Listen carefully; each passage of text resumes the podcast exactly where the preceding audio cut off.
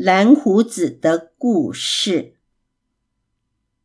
作者郝广才。我认得一个魔术师，他告诉我下面这个故事。故事开始的那天早上，在马其镇的广场，一大堆人挤得密密麻麻，等着看魔术师变戏法。人堆里有个男孩叫胡迪，他对魔术最好奇。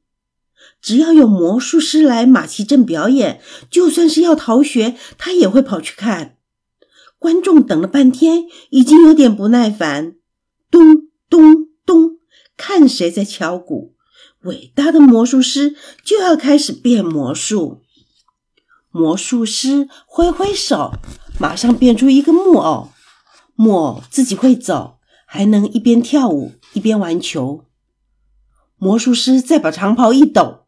变出鸽子满天飞舞，再多的把戏都不够，人们永远不满足。魔术师问：“有没有人自愿上来和他一起表演？”胡迪蹦的一下跳出来，魔术师扶住他的肩，说：“讲出你的心愿，我会让它实现。”胡迪说：“我要有蓝色的头发。”话说完，金光一闪。人们又欢呼又鼓掌，蝴蝶的头发比天还蓝。木偶像被抽掉灵魂，突然趴在地上不动。鸽子像一朵朵凋谢的白花，纷纷落下。魔术师头往后一仰，在尖叫声中倒在地上。一种可怕的紧张流过了全场。天上挂着大太阳，每个人却觉得乌云在头上。众人一片死寂，连呼吸都不敢用力。魔术师像蜡烛一样熄灭，去了另一个世界。但魔术并没有跟着消失，胡迪头发还是蓝色的。大家说：“孩子别担心，洗洗头就会没事。”魔术。都是假的嘛！一天过了又一天，蓝色的头发一点也没变。蝴蝶用什么洗头发都没用，看医生也没用。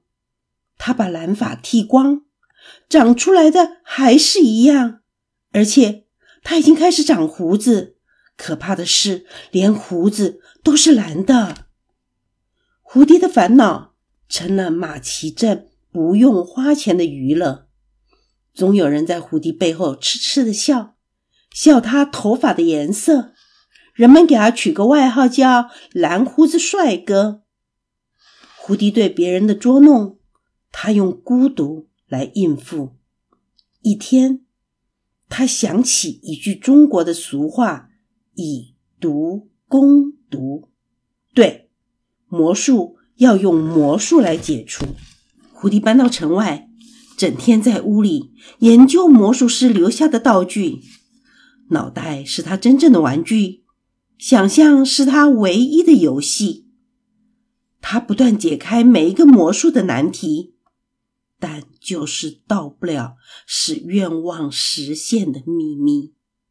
他常在想：如果当时说要当国王，会不会真的变成国王？要我惩罚马其镇人，不准他们看魔术；有人死的日子不准笑；没有蓝色头发的不准吃蛋糕。唉，算了，人不知道自己在做什么。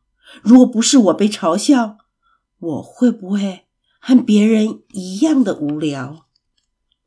日子一天天过去，蓝色的头发和胡子没有一点改变的迹象。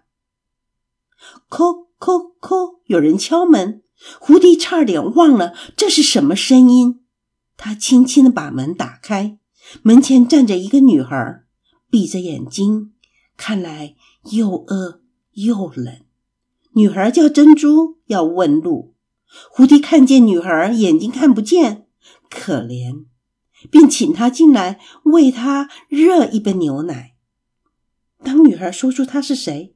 胡迪眼前一团黑，就像有只铁锤在他的后脑重重一锤。原来那个死去的魔术师有个女儿，就是珍珠。有一天，珍珠突然瞎了眼。那一天，也就是胡迪头发变蓝的那一天。胡迪看着珍珠，心里有一种说不出的伤痛和感情。他每天为自己感觉不公平，没有想到有人比他更不幸。他决定把珍珠留住，并答应帮他找魔术师。从此，胡迪的眼睛是珍珠的眼睛。带他到处去找魔术师。为了他，胡迪开始读诗。他要把他眼睛看到的小桥流水、野花，用最美的话告诉他。胡迪心中的冰雪已融化，现在是春天啦。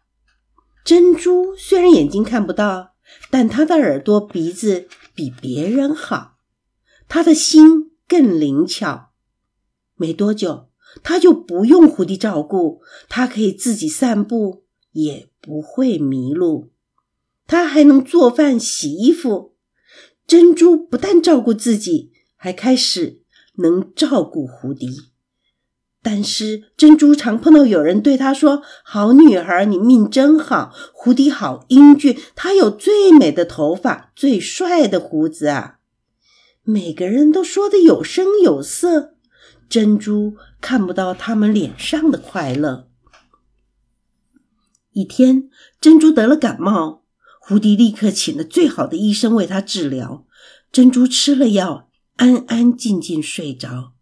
这时，医生对胡迪说：“这次我到中国旅行，找到一种金色的草药，可以医治这个女孩的眼睛，八成会有效。”胡迪听了医生的话，好像被人推一把，一直掉到了山崖底下。医生又接着说：“后天我会把药准备好，你带他到我家。”胡迪的心又结了冰，像冬天突然来到，他又掉进了迷宫，不知道怎么办才好。胡迪的嘴像蚌壳，一直紧紧的闭着。这一天。好像是一年。胡迪坐在河边想：珍珠如果看见我，会不会离开我？我的幸福才刚刚开始，为什么就要结束？医生真是猪，他能够治好珍珠的眼睛，为什么不能解除我的痛苦？这次我不认输，我要带着珍珠离开马奇镇。可是不管明天珍珠看得见还是看不见。地球照样会转，母鸡照样下蛋，年年还是有春天，世界并不会改变。我的头发和胡子还是一样蓝。鼓声突然停止，兔子望着水面，好像也在想：要敲呢，还是不敲？第二天，胡迪带着珍珠到医生家，医生在珍珠眼睛上涂药。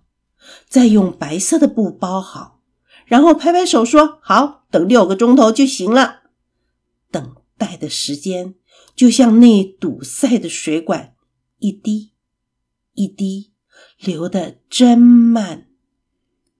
终于，医生开始拆白布。珍珠张开眼睛，看见光明。等他的眼睛习惯光线，他看到胡迪。一张他日夜想看的脸，他伸出一只手，摸着胡迪的头，轻轻的顺着头发拨了两下，然后他擦掉胡迪的眼泪，笑着说：“你长得跟我想的不太一样。”当泪眼不再模糊，胡迪这才看清楚，珍珠的眼睛是金色的。胡迪和珍珠非常的相爱，他们后来也生了小孩孩子有金色的头发，蓝色的眼睛。魔术师把故事讲到这里他低下头想了一下对我说爱才是真正的魔术吧。